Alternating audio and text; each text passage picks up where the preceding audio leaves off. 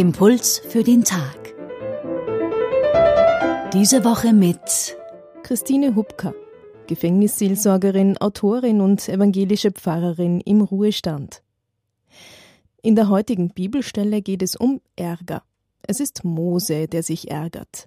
Da ist das Volk der Israeliten, das in der Wüste sitzt und endlich wieder Fleisch essen will. Das Volk murrt und klagt, bis es Mose zu viel wird und er seinen Ärger an den weitergibt, der letzten Endes zuständig ist dafür, Gott. Und so beginnt Mose, an Gott gerichtet, zu schimpfen. Christine Hubka? So schnell kann sich die Stimmung ändern. Erst ist man noch froh, aus einer unerträglichen Lage befreit zu sein. Und schon gibt es was zu meckern, weil nicht alle Träume und Wünsche sich erfüllen. Auch das Leben in Freiheit hat so seine Tücken und Herausforderungen. So weit, so normal und ständig an mir selbst und anderen zu beobachten. Mich fasziniert an dieser Geschichte aber nicht, wie die Israeliten sich benehmen. Mich fasziniert, wie Mose mit seinem Gott umgeht. In so einem vorwurfsvollen Ton redet man hierzulande nicht einmal mit Vorgesetzten.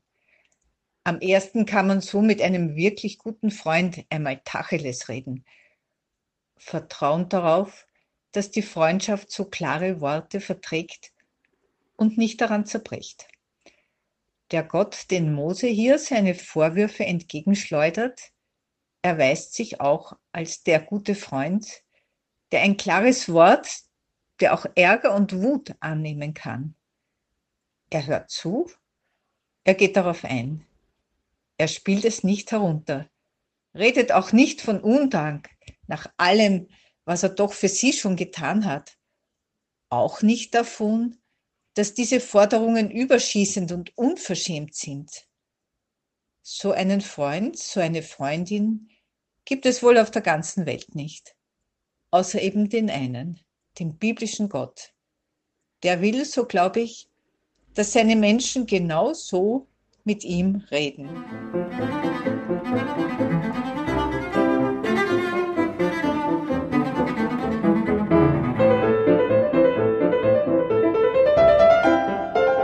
Impuls für den Tag. Diese Woche mit Christine Hubka, evangelische Pfarrerin im Ruhestand, Gefängnisseelsorgerin und Autorin. Die Bibelstelle zum Nachlesen finden Sie im Buch Numeri Kapitel 11, die Verse 4b bis 15.